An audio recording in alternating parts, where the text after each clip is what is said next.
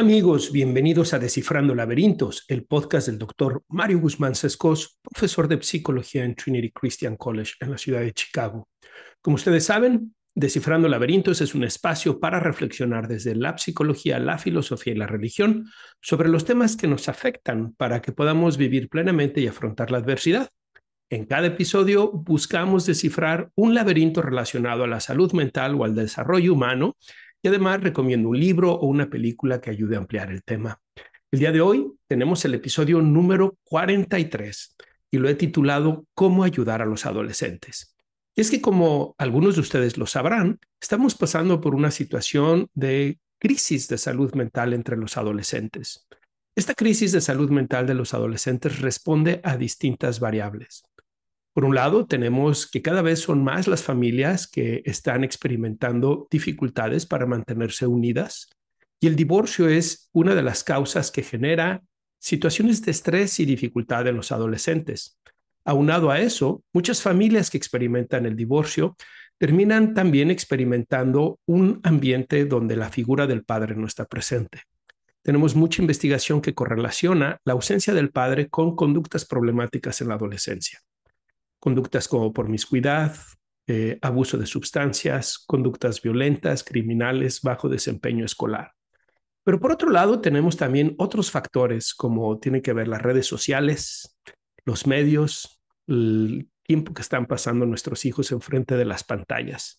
Recientemente una estadística enseñó que hasta 12 horas diarias los chicos están expuestos a las pantallas. Y de esas 12 horas, 7.5 horas son solamente de entretenimiento. Tendríamos que preguntarnos, ¿qué está pasando? ¿Cuáles son las actividades que dejan de hacer por estar tanto tiempo frente a las pantallas? ¿Qué está sucediendo con actividades físicas, intelectuales, sociales? ¿Y qué impacto tiene eso en ellos? También es verdad que el COVID no ayudó y estamos viendo los rezagos de esa situación. El COVID fue una experiencia especialmente estresante para los niños y los adolescentes, pues para los adultos uno o dos años sin duda fue mucho de estar resguardados, pero cuando lo ve uno en términos de porcentaje de su vida no representa mucho y sobre todo, de alguna manera hemos ya constituido o formado nuestro desarrollo psicológico. Pero los niños y los adolescentes, uno o dos años representa un porcentaje muy elevado de su vida y de su desarrollo. Y la privación de la escuela, la privación de actividades sociales, físicas, recreativas, sin duda también tuvo un impacto y lo estamos viendo. Por otro lado, tenemos una sociedad polarizada, dividida en cuestiones políticas, ideológicas, religiosas. Hay situaciones de guerra, de violencia, y todo eso está afectando también a nuestros hijos. Te estresa a ti, me estresa a mí, les estresa a ellos. Por último, tenemos que cada vez hay más acceso al uso de sustancias y a las drogas, lo cual también está impactando.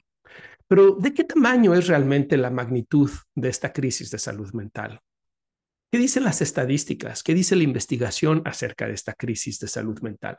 Pues bien, para eso quiero compartirles mi pantalla. Los que están en YouTube van a poder ver esto. Los que están haciéndome el favor de escucharme en Spotify, Apple Podcast, Google Podcast o Amazon Music, pues eh, no lo van a poder ver, pero yo se los voy a ir diciendo, así que no se preocupen, ¿ok? Les voy a compartir la pantalla porque quiero que vean eh, de dónde estoy tomando esta información y además les voy a dejar los links para que ustedes puedan después eh, consultarlos por ustedes mismos y puedan también ver esta información, utilizarla si eres un psicólogo, un psiquiatra, un terapeuta, un profesor, tal vez puede ser de ayuda para ti que veas esta información. El National Institute of Mental Health tiene esta página web en donde presenta las estadísticas de trastornos mentales. Claro, estas son estadísticas en Estados Unidos, pero quiero decirles que recientemente hicimos una investigación transcultural entre eh, jóvenes americanos y jóvenes mexicanos de tres diferentes universidades, jóvenes de Trinity Christian College, jóvenes de la Universidad eh, Autónoma de San Luis Potosí y jóvenes de la Universidad eh, de Colima. Y pudimos evaluar su salud mental y nos dimos cuenta que los jóvenes mexicanos, bueno, esto fue durante el proceso de la pandemia, y nos dimos cuenta que los jóvenes mexicanos estaban presentando altos niveles de síntomas relacionados a la salud mental, como es la ansiedad, la depresión, el estrés, incluso en niveles más altos que los americanos.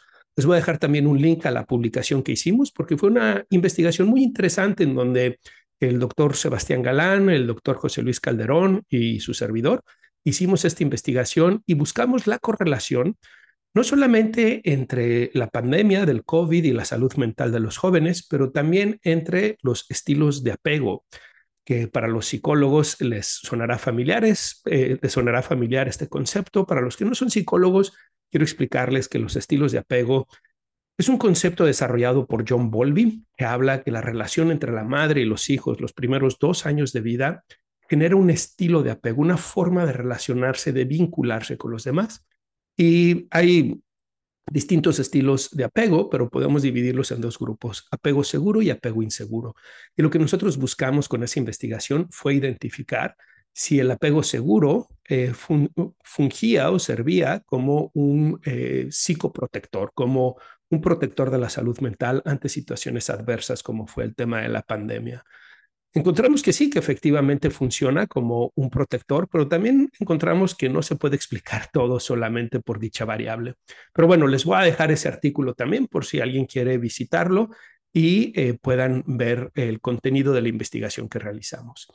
Vámonos pues a las estadísticas que les decía de los adolescentes. Fíjense, lo primero que nos dice el National Institute of Mental Health es que en Estados Unidos hay casi 58 millones de personas con trastornos mentales, lo cual lo hace que sea un padecimiento, una situación bastante común.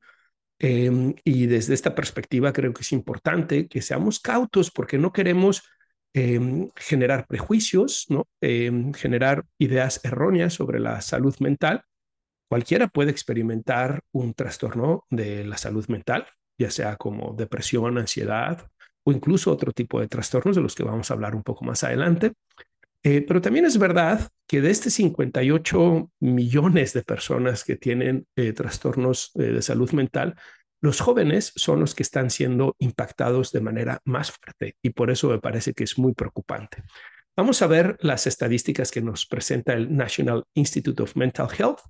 Em, aquí está la prevalencia en la población general. Pueden verlo en la población adulta, nos habla de que hay 22 millones eh, perdón, 22% de personas experimentando trastornos de salud mental. Esto representa un incremento, porque hace unos años estaba en el 19%. Entonces, ha incrementado los trastornos de, eh, mentales, no solamente en los jóvenes, sino en la población en general. Pero quiero ahora que vayamos a que vean la de los jóvenes, la de los adolescentes. Fíjense, eh, por cierto, si ustedes ven en esta estadística que les estaba mostrando hace un momento, ellos eh, incluyen en los adultos a los jóvenes de 18 a 25 años, que ustedes pueden ver que es la población más afectada de los adultos, con 33% de eh, estas eh, jóvenes con trastornos de salud mental. En mi libro, La transformación de la adolescencia, hablo que la investigación apunta a que es conveniente pensar en la adolescencia como una etapa que inicia a los 10 años y termina hasta los 25 años. Y es eh, conveniente pensarlo de esa manera por el desarrollo cerebral. Como algunos de ustedes sabrán, el desarrollo cerebral no se detiene hasta los 25 años, sobre todo una región muy importante que la llamamos eh, la corteza prefrontal, que es la que está encargada de las funciones ejecutivas, el control de impulsos, la regulación emocional, el anticipar consecuencias, y justo como esa área no está del todo desarrollada hasta los 25 años, es que es más común que los adolescentes, los jóvenes tengan dificultades en la regulación de sus conductas, de sus emociones, en la previsión de las consecuencias de sus actos y por lo tanto también los hace una mm, población más vulnerable para desarrollar trastornos mentales. Pero bueno, es un debate. Hay quienes dicen, no, no, debemos de hablar de la adolescencia de los 12 a los 18, otros de los 10 a los 25. Eh, recientemente, los que nos dedicamos a estudiar el desarrollo humano, eh, se ha propuesto que hablemos de los eh, young adults o de los jóvenes o adultos emergentes, también se les llama de esa manera, los que van de los 18 a los 25 años, que por cierto es justamente la etapa que estoy enseñando en este momento en la universidad. Y que si alguno de mis alumnos me está escuchando, viendo, le mando un saludo. La mayoría eh, sido muy interesante porque algunos de mis alumnos se acercan y me dicen, doctor Guzmán, estoy escuchando su podcast porque así eh, aprendo más de psicología y también aprendo español, porque claro, son la mayoría em, eh, población que habla inglés, no son eh, hispanoparlantes, ¿no? ¿no? No hablan castellano, pero me da mucho gusto que lo estén haciendo. Así que si alguno me está escuchando, le mando un saludo desde aquí. Muy bien, vámonos a ver las estadísticas de los adolescentes que les quería mostrar. Fíjense cómo nos dice que el overall, ¿no? El, digamos, la, la, la pintura, la, la, perspectiva general de cómo está la salud mental en los adolescentes, eh, es que 49% de ellos están teniendo eh, mm, eh, trastornos mentales. Y luego tenemos por acá que en la edad de los 17 a los 18 años es cuando experimentan más, 56%. Esta es una información que quería mostrarles, pero ahora quiero mostrarles otra información que tengo aquí. Este es del CDC, lo pueden ver aquí, Centers for Disease Control and Prevention, que también es del gobierno de Estados Unidos. Y este es un survey, una encuesta, una investigación que hacen que le llaman Youth Risk Behavior, como conductas de riesgo en la juventud. Y es un reporte muy interesante porque hablan sobre las drogas, sobre la sexualidad, sobre la violencia y por supuesto hablan también sobre el tema de la salud mental. Y quiero irme a la página número 58, en donde aquí viene esta gráfica, esta figura que quiero mostrarles también. Es muy, es muy semejante, como ustedes pueden ver. Dice porcentaje de estudiantes en el high school, en la preparatoria, ¿no? que son chicos normalmente que van de los 14 a los 18 años. Y dice, eh, chicos que experimentan, déjenme, hago esto un poquito más grande para que puedan verlo bien, experimentan síntomas persistentes o eh, más que síntomas, eh, feelings, ¿no? Como sentimientos o emociones persistentes o la experiencia, el sentir, ¿no? Eh, persistente de tristeza y desesperanza. Hopelessness. Y dice, fíjense cómo ha venido incrementando. En el 2011 era el 28%, en el 2021 el 42%. los que experimentan pobre salud mental o muy baja salud mental, 29%.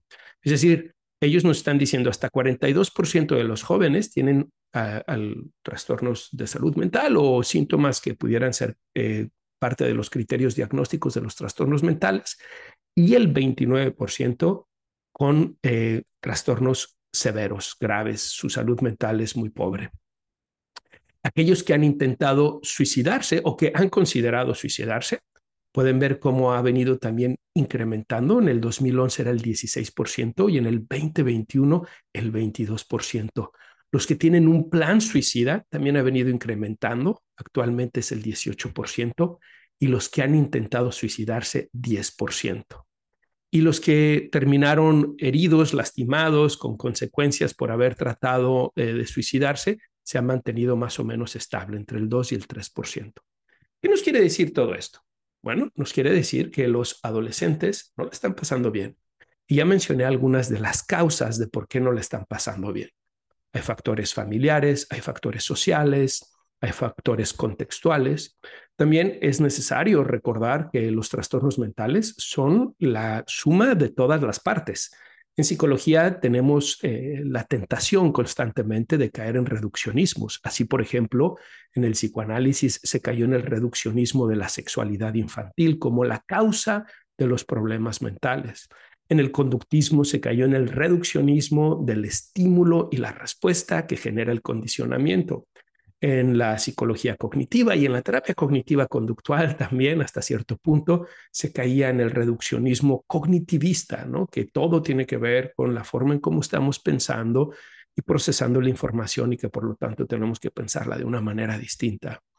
Em, pero ahora las neurociencias han caído en el reduccionismo em, neurológico, ¿no? en donde piensan que todo se puede explicar a través de los procesos hormonales y de neurotransmisores y de las eh, estructuras cerebrales.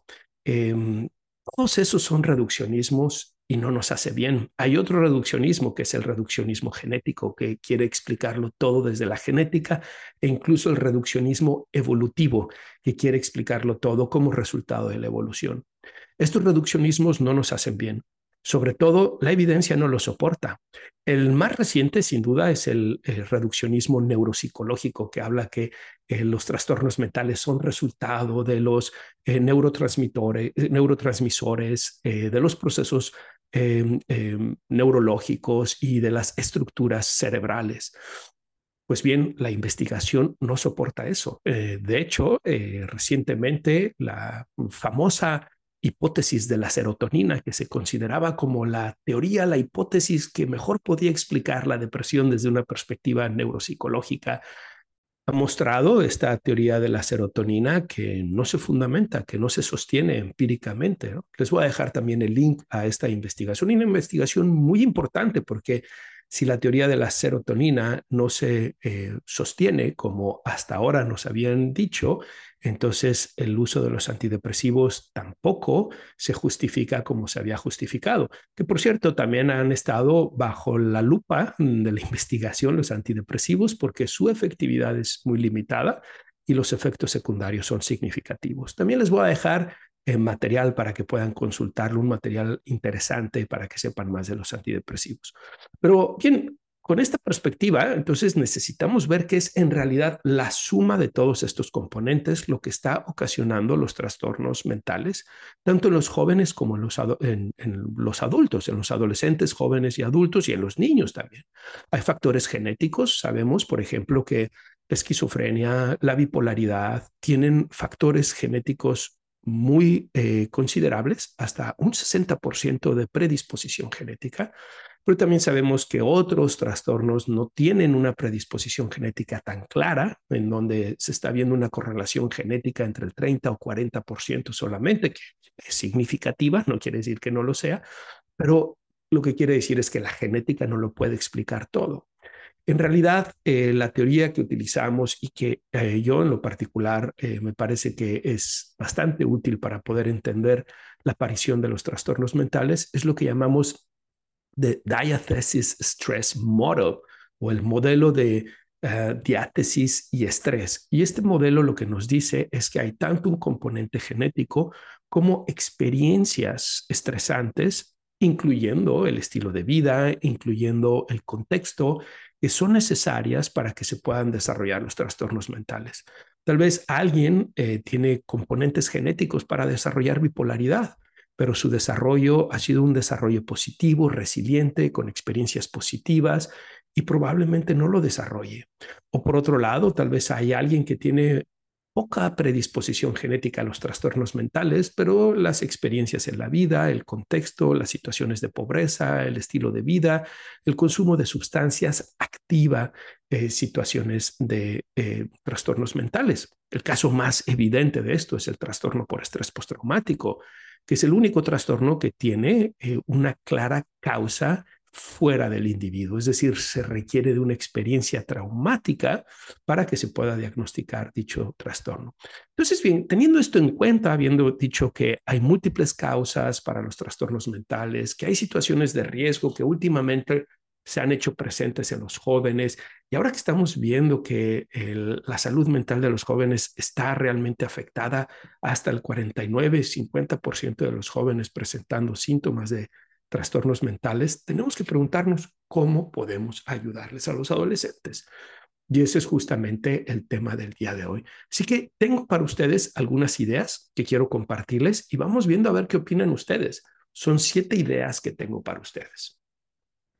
La estrategia número uno es que es necesario generar un sentido de pertenencia en los adolescentes. ¿Qué significa este sentido de pertenencia? Bueno, significa que antes que enfocarte en la conducta de tu hijo o hija, que antes que pensar en si les va bien en la escuela o no les va bien en la escuela, que antes que pensar si eh, se están comportando de manera apropiada o no apropiada, necesitas como papá, como mamá, ayudarles a sentir que ellos pertenecen a la familia, ellos son parte importante de la familia y que por lo tanto, independientemente de lo que ellos hagan, Ellos son parte de esta familia que se les quiere y que se les ama. Este sentido de pertenencia, eh, desafortunadamente, no muchos chicos lo experimentan, o para decirlo de una manera distinta, muchos chicos con trastornos de salud mental no experimentan este sentido de pertenencia. Piensan que el amor está condicionado, que sus papás los quieren solo si ellos se portan bien, solo si ellos cumplen las expectativas de los papás. Esto es una situación muy riesgosa. ¿Por qué es muy riesgosa? Porque si un hijo no siente, no tiene, no experimenta ese sentido de pertenencia, ese amor incondicional de papá y de mamá, lo que va a suceder es que va a buscar la aprobación fuera del hogar y la va a buscar no siempre en las personas adecuadas ni en las conductas apropiadas. Yo no soy un psicólogo humanista ni centrado en el cliente, pero Carl Rogers, que fue el autor de la terapia centrada en el centro, en, centrada en el cliente, perdón, él habla mucho de este tema y me parece que es un punto importante. Creo que lo desvirtúa un poco, pero creo que apunta en la dirección correcta. Si los hijos aprenden que el amor de papá y de mamá está condicionado, entonces lo que va a suceder es que van a buscar ese amor en otras partes si no lo encuentran con papá y con mamá. Entonces, el primer, la primera estrategia para ayudar a los adolescentes es que necesitan tener, sentir, experimentar que pertenecen a esta familia, que son queridos, que son amados. ¿Eso quiere decir que no los vamos a corregir? ¿Eso quiere decir que los vamos a dejar hacer lo que ellos quieran? Por supuesto que no pero quiere decir que a pesar de su comportamiento, tú los vas a seguir amando. Y ahorita vamos a hablar de las demás estrategias, pero quiero darles un ejemplo. Eh, un amigo a quien aprecio mucho y quien es un gran papá, me hablaba y me compartía una preocupación que tenía con uno de sus hijos. Y me decía que estaba un poco desesperado y ya no sabía cómo manejar la situación con el hijo. Había intentado una cosa y había intentado otra. El hijo estaba teniendo algunas dificultades de integración social, algunas eh, dificultades para, em, digamos, defenderse ante situaciones de maltrato y el papá estaba muy preocupado por esa situación. Y entonces yo lo escuchaba y una vez que terminó le pregunté, ¿y te estás preocupando por hacerle sentir a tu hijo que independientemente de lo que sucede en su vida, tú lo quieres? Independientemente del resultado tú lo quieres, que tú estás contento de que él sea tu hijo. Entonces, en esa reflexión me decía, creo que necesito trabajar más en eso. Nuestros hijos van a cometer errores, nuestros hijos van a tener dificultades, pero si nuestros hijos se sienten amados, queridos y que pertenecen a la familia, nuestros hijos van a saber que ellos tienen dignidad, que ellos son importantes, que ellos son valiosos, y ese sentido de valía les va a ayudar a regular su comportamiento de una mejor manera. Este sentido de pertenencia es tan importante que incluso el mismo Jesús eh, necesitó escucharlo. Bueno, no sé si necesitó escucharlo, los teólogos me van a regañar aquí, pero al menos lo escuchó.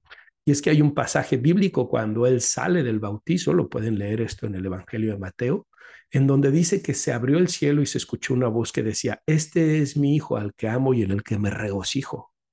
Fíjense qué importante mensaje. Eres mi hijo, te amo y me regocijo en ti. Estas son tres palabras de reafirmación que todo hijo e hija necesita escuchar de papá y de mamá. Porque si las cosas se ponen difíciles afuera, si la situación eh, no está siendo favorable o positiva para ellos, al menos saben que dentro del hogar ellos son queridos, son reconocidos y que los papás están complacidos con él. Vámonos a la segunda estrategia, bueno, el amor no es suficiente para ayudar a los adolescentes. El sentido de pertenencia no es suficiente. Es la primera estrategia. Antes de la conducta, antes de los resultados, necesitan sentirse así, pero no es la única. Y es que la segunda habla de la parentalidad autoritativa. Necesitas ser un papá, una mamá autoritativo. ¿Qué significa esto? En psicología tenemos cuatro estilos de parentalidad. El primero es eh, el autoritario, papá o mamá o ambos que actúan de manera autoritarias, como tiranos dentro de la casa. Muchos castigos, muchas amenazas, muchos regaños, pero poco diálogo, poca negociación y poco afecto. No funciona, papás. Si tú estás utilizando ese estilo parental, te diría, déjalo. Tus hijos tal vez obedezcan ahorita, pero es más probable que con el tiempo se rebelen y también es más probable que con el tiempo tengan dificultades para relacionarse de manera apropiada, en una relación equitativa, en una relación en donde su voz es tan importante como la voz de los demás. Otro estilo parental es el negligente, donde papá y mamá no atienden las necesidades físicas, emocionales de los hijos. Sin duda es el peor de los estilos parentales. Genera una sensación de abandono, de no ser querido, de no ser importante para los papás y se ha correlacionado con trastornos tan serios como es el trastorno límite de la personalidad y el abuso de sustancias. El otro es el que estamos viendo con mayor frecuencia hoy en día y ese es el permisivo. Papás y mamás que aspiran a ser amigos de sus hijos, papás y mamás que les quieren dar todo lo que ellos no tuvieron a sus hijos y que buscan que sus hijos tengan una vida cómoda, una vida complaciente. Este estilo parental se ha asociado con las conductas narcisistas y el trastorno de personalidad narcisista, así como con los trastornos antisociales de la personalidad y el trastorno de conducta en los adolescentes. ¿Por qué? Porque los niños crecen con una creencia, con una idea de que ellos merecen todo sin necesidad de ganárselo, de obtenerlo, que solo por su linda carita, solo por ser tan especiales, ellos merecen todo.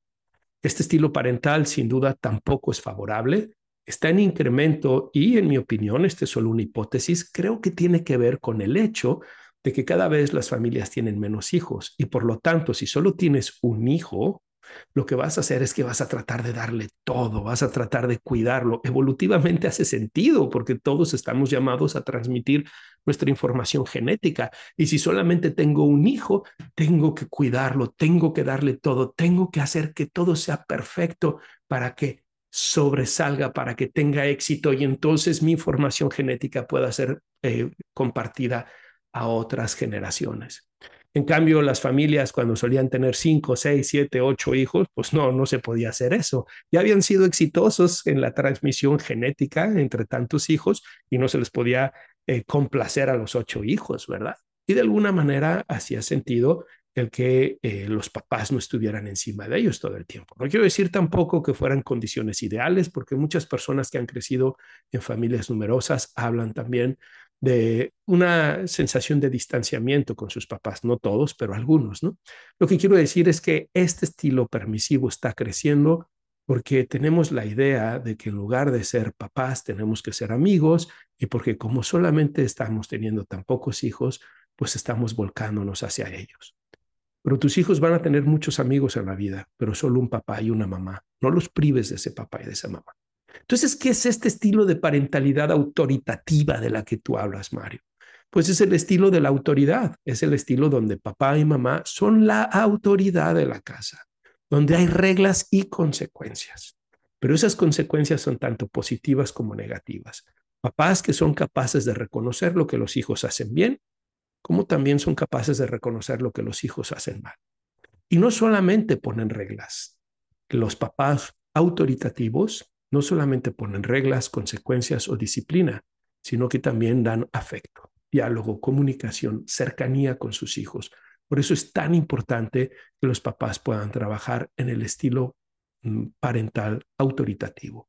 Es el que la investigación ha señalado que da mejores resultados en el desarrollo de los hijos. Vámonos a la estrategia número tres, sentido y propósito en la vida. Estamos viviendo una época nihilista, donde nos dicen que la existencia no tiene sentido ni significado, donde nos dicen que no hay nada después de esta vida, donde nos dicen que cada quien puede hacer lo que quiere. Estamos experimentando lo que en filosofía se conoce como relativismo moral y como nihilismo existencial. Este relativismo moral y este nihilismo existencial está siendo además amplificado por las redes sociales, por los medios de comunicación, cuando vemos imágenes de guerra violentas, como si la vida humana no fuera importante. Además, los políticos lo están también amplificando cuando nos ven solamente como un número que vota, como eh, un medio para lograr sus objetivos y no como seres humanos con necesidad. Lo mismo podríamos decir de la pornografía, de otras cosas que nos están haciendo ver al ser humano como alguien que no es importante, como alguien que no tiene sentido, como alguien que no tiene significado. Esto es una novedad en la historia de la humanidad. No quiero decir que no haya existido antes, pero sí en el sentido de cómo se está transmitiendo. Las tradiciones religiosas, por el contrario, han sostenido que los seres humanos tenemos una dignidad y un sentido intrínseco, especialmente en las religiones abrámicas que ven al ser humano creado a la imagen y semejanza de Dios, lo cual nos hace pensar, sentir que los seres humanos tenemos una dignidad desde el momento de la concepción, que somos importantes desde el momento de la concepción. Pero aún así no es suficiente. Cada ser humano necesita identificar cuál es el sentido de su vida y también encontrar propósito. Propósito y sentido son dos cosas distintas. Propósito es tener algo que hacer y sentido es estar convencidos que eso que se está haciendo es trascendente. Eso que se está haciendo trasciende la experiencia presente y que tiene un impacto positivo en mí, en los demás, en el bien común.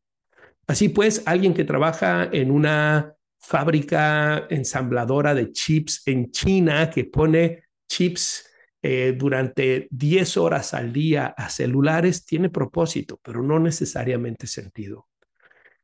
Y por eso vemos que las personas que trabajan en ese tipo de ambientes son los que suelen tener mayores niveles de suicidio, de problemas de salud mental.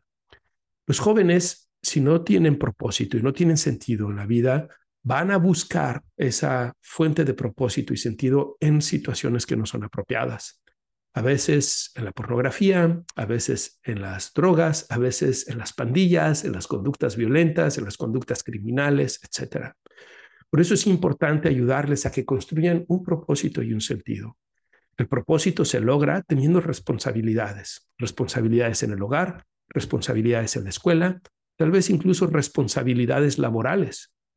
A mí me parece que si los hijos son lo suficientemente grandes para gastar el dinero, también deberían de ser lo suficientemente grandes para ganarse el dinero y saber lo que significa eso. Eh, así que tal vez si tus hijos tienen 12, 13, 14 años, puedes ayudarles a que vayan generando alguna forma de ingreso. Puede ser desarrollando actividades en el hogar, responsabilidades en el hogar, puede ser teniendo un pequeño comercio. Mi hijo, por ejemplo, tiene un negocio de crema de cacahuate y le va bastante bien. También da clases de español a distintos niños y le va bastante bien. Y eso le genera un sentido de propósito pero no forzosamente un sentido en la vida, lo que en inglés llamamos meaning, ¿no? Como significado. Y este meaning, este sentido, este significado en la vida se logra cuando las personas están convencidos de que su existencia tiene ese propósito, ese significado, esa dignidad. Cuando las personas saben que no son resultado del azar y que por lo tanto tienen una misión que cumplir. Pienso que esa misión eh, que cumplir es la de ayudarles a ver que ellos son parte de una sociedad y que como tal necesitan contribuir al bien común, que no tienen que ser egoístas, que no tienen que ser self-centered, ¿no? Como centrados solamente en lo que ellos quieren y desean, sino en cómo sus acciones impactan para bien y para mal a los demás y por lo tanto cómo ellos pueden contribuir a ese bien común.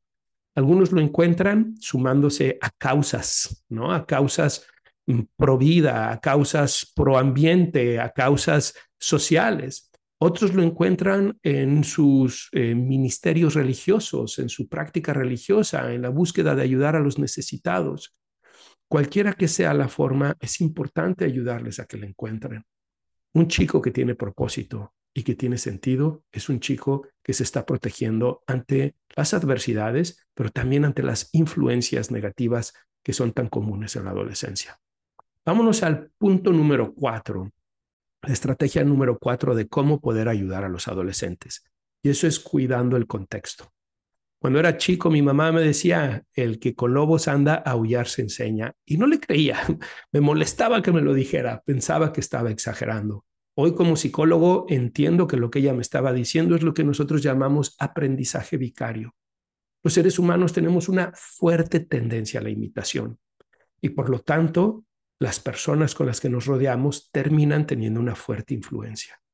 Cuidar del contexto significa cuidar la escuela a la que tus hijos van a acudir, cuidar las clases de amistades, el tipo de amistades que tienen, cuidar el tipo de información que están consumiendo a través de los medios. Pero también significa cuidar el ambiente dentro de la casa, pues la familia también es un contexto para el hijo. Así pues, muchos papás piensan que es conveniente que vayan a la escuela más cercana. Aquí en Estados Unidos es muy común que vayan a las escuelas públicas, incluso las personas adineradas. En Latinoamérica, eh, las escuelas públicas suelen eh, ser más para personas que no tienen los recursos para pagar las privadas. Pero no importa si es una escuela privada o pública, en ambos ambientes pueden haber situaciones inapropiadas, contextos que no son los más saludables. Y por eso es importante que tú puedas verlo. Muchos papás mandan a sus hijos sin conocer qué es lo que están aprendiendo en esas escuelas y después se sorprenden porque llegan con ideas que son contrarias a los valores o principios que ellos quieren promoverles. O tal vez van y conviven con chicos que tienen problemas de salud mental, conductas violentas o criminales y terminan viéndose envueltos en eso. Claro, no podemos tenerlos en una burbuja todo el tiempo y nuestros hijos tendrán que aprender a sortear las dificultades de la vida.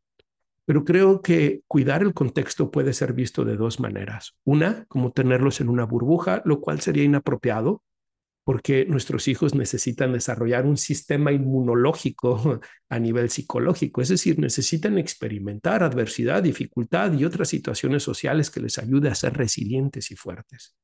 Por eso la burbuja no es conveniente. Pero la otra forma de verlo es tener a nuestros hijos en un invernadero. Cuando nosotros tenemos una planta en un invernadero, no es que los estemos protegiendo a las plantas de la adversidad, de las dificultades o de las plagas que van a experimentar en el exterior, sino que los estamos proveyendo de los nutrientes que necesitan para estar lo suficientemente fuertes y después poder plantarlos en un ambiente y que puedan eh, desarrollarse y ser exitosos. Lo mismo es con nuestros hijos. A mis hijos yo les cuido el contexto. Tengo que ser cauto porque no quiero la sobreprotección. La sobreprotección está ligada a algo que en psicología llamamos dependencia moral. Y ese es que los hijos no saben estar bien sin los papás. Y eso sin duda no es apropiado. Por eso la sobreprotección, lo he dicho en otros momentos, es una forma de abuso. Pero cuido el contexto porque los tengo en un invernadero. Los quiero fortalecer. Quiero que crezcan con los principios y valores que les permitan salir al mundo y desarrollar una salud mental, desarrollar relaciones sanas e impactar al mundo positivamente. Y por eso tengo que cuidar el contexto. Pero a pesar de eso, sé que no hay contexto perfecto. Y por lo tanto, cuando ellos se enfrentan a esas situaciones, busco ayudarles para que vayan y las enfrenten sin necesidad de que yo vaya a resolvérselas primero. A veces me sale bien, otras veces no me sale tan bien.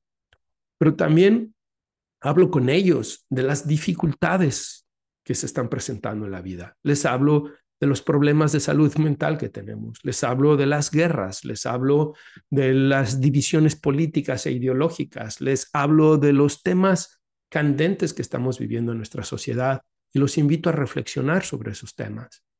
Todo eso es parte de tenerlos en un invernadero, además de darles lecturas que les ayuden, además de darles contenido que pueda enriquecer su visión. Así que cuida el contexto. Vámonos al punto número cinco, y este es el autocuidado. Los adolescentes necesitan aprender a cuidar de sí mismos. Y por eso me refiero, sí, a situaciones de seguridad, a situaciones que los pueden poner en riesgo, pero también necesitan aprender a cuidar de su salud física y mental y espiritual. Necesitamos ayudarles a que tengan una rutina de sueño, a que tengan una rutina de actividad física, a que tengan una rutina de actividad intelectual y social y también su práctica espiritual. Si nosotros les ayudamos a eso, estamos incidiendo en las cuatro áreas de desarrollo, el desarrollo psicológico, social, físico y espiritual. Cuatro áreas de desarrollo que a todos nos están impactando constantemente. Así pues, los invito a que ustedes se analicen. ¿Cómo están nuestros hijos en términos del sueño? Los adolescentes deberían estar durmiendo en promedio 10 horas. Incluso si, si alguno de ellos necesitan un poco más, está bien pero no menos de ocho horas diarias. La investigación señala que si los adolescentes duermen menos de ocho horas diarias, incrementa la probabilidad de trastornos mentales, pero también se ve afectada su capacidad cognitiva y es más probable que terminen diagnosticados con trastorno por déficit de atención e hiperactividad y que tengan bajo rendimiento escolar. La actividad física es una de las ah, actividades más importantes que se pueden hacer para cuidar la salud física y mental. Tenemos mucha investigación que apunta a que la actividad física funciona como un protector psicológico. Es menos probable que la gente desarrolle trastornos mentales si tienen actividad física. Y por supuesto es menos probable que desarrollen también problemas de salud física. Así pues, el autocuidado es importantísimo, tener una rutina para el sueño, para la actividad física, para sus actividades diarias. Eh, tener actividades, eh, vámonos al punto número seis, que son las redes sociales y el Internet. Nuestros hijos son parte de una generación que ha nacido y ha crecido con la tecnología. Celulares, iPads, computadoras, videojuegos, televisores inteligentes, todo esto les resulta a ellos natural, están habituados a ello. Y por eso puede que no los vean como fuentes de riesgo. Y por supuesto tenemos que ser cautos porque la tecnología tiene muchísimos beneficios, pero también tiene riesgos. Y tenemos que educarlos en esos beneficios y en esos riesgos. Tenemos investigación que señala que las redes sociales se asocian con el incremento de la depresión y la ansiedad en los adolescentes. Y las chicas son especialmente vulnerables a experimentar esta depresión y ansiedad como resultado de las redes sociales. También tenemos evidencia de que estas redes sociales y el Internet pueden fungir como fuentes que promueven conductas violentas, criminales, o incluso como medios para que personas que no tienen las mejores intenciones tengan acceso a ellos. Por ejemplo, a los pedófilos les toma 15 días en promedio de cuando contactan a un niño, a un joven, un adolescente en Internet por primera vez, les toma 15 días a cuando los ven por primera vez de manera física, en promedio, no, no siempre, pero esto es un promedio. Por lo tanto, ustedes pueden ver que Internet y redes sociales tienen muchísimos beneficios, pero también muchos riesgos. 30% del contenido que hay en Internet es contenido pornográfico y de ese contenido pornográfico, alrededor del 70-80% presenta situaciones que pudieran ser consideradas de maltrato o de abuso. Nuestros hijos están expuestos a un portal al cual nosotros no tenemos control. Por eso la recomendación es que no se les dé acceso libre a Internet antes de los 16 años. Si por alguna razón les vas a dar algún celular antes de esa edad, te recomiendo que pongas controles parentales. Hay una aplicación que se llama Family Link en Google que es la aplicación que yo utilizo con mi hijo y te permite controlar el tiempo, el contenido, las aplicaciones que ellos están utilizando. Los papás que no ven estos riesgos, que les dan los celulares, el acceso libre a Internet, en muchas ocasiones terminan lamentándose. He atendido a papás que me dicen, mi hija subió un video pornográfico, mi hijo subió imágenes desnudas y ahora se han hecho virales o mi hijo está siendo adicto a la pornografía, o mi hija está siendo adicta a la pornografía, o ahora están en lo que llamamos eh, los grupos de muerte, ¿no? Que hay grupos eh, que están fomentando conductas violentas entre los adolescentes y se ven parte de eso. Muchos de los chicos que han participado en tiroteos eran parte de esos grupos de la muerte. Así que es muy importante cuidar las redes sociales, el uso del Internet, educarlos en ello, si les vas a dar un celular o les vas a dar una tableta, tiene que ser con condiciones específicas, incluso un contrato de qué hora pueden usarlo, qué contenido pueden hacerlo y donde ustedes como papás que son la autoridad pueden determinar si está haciendo un buen uso o no y por lo tanto aplicar consecuencias. El celular, el iPad, el Xbox no son derechos de tus hijos, son herramientas que por un lado necesitan ganarse y por otro lado necesitan utilizarlas de manera apropiada. De lo contrario, como papá, como mamá, necesitas intervenir. Estoy convencido que es gracias a esta tecnología que vemos en gran medida el incremento de trastornos mentales en nuestros adolescentes. Así que los invito a que sean cautos en cómo la manejan con sus hijos. Y la última recomendación.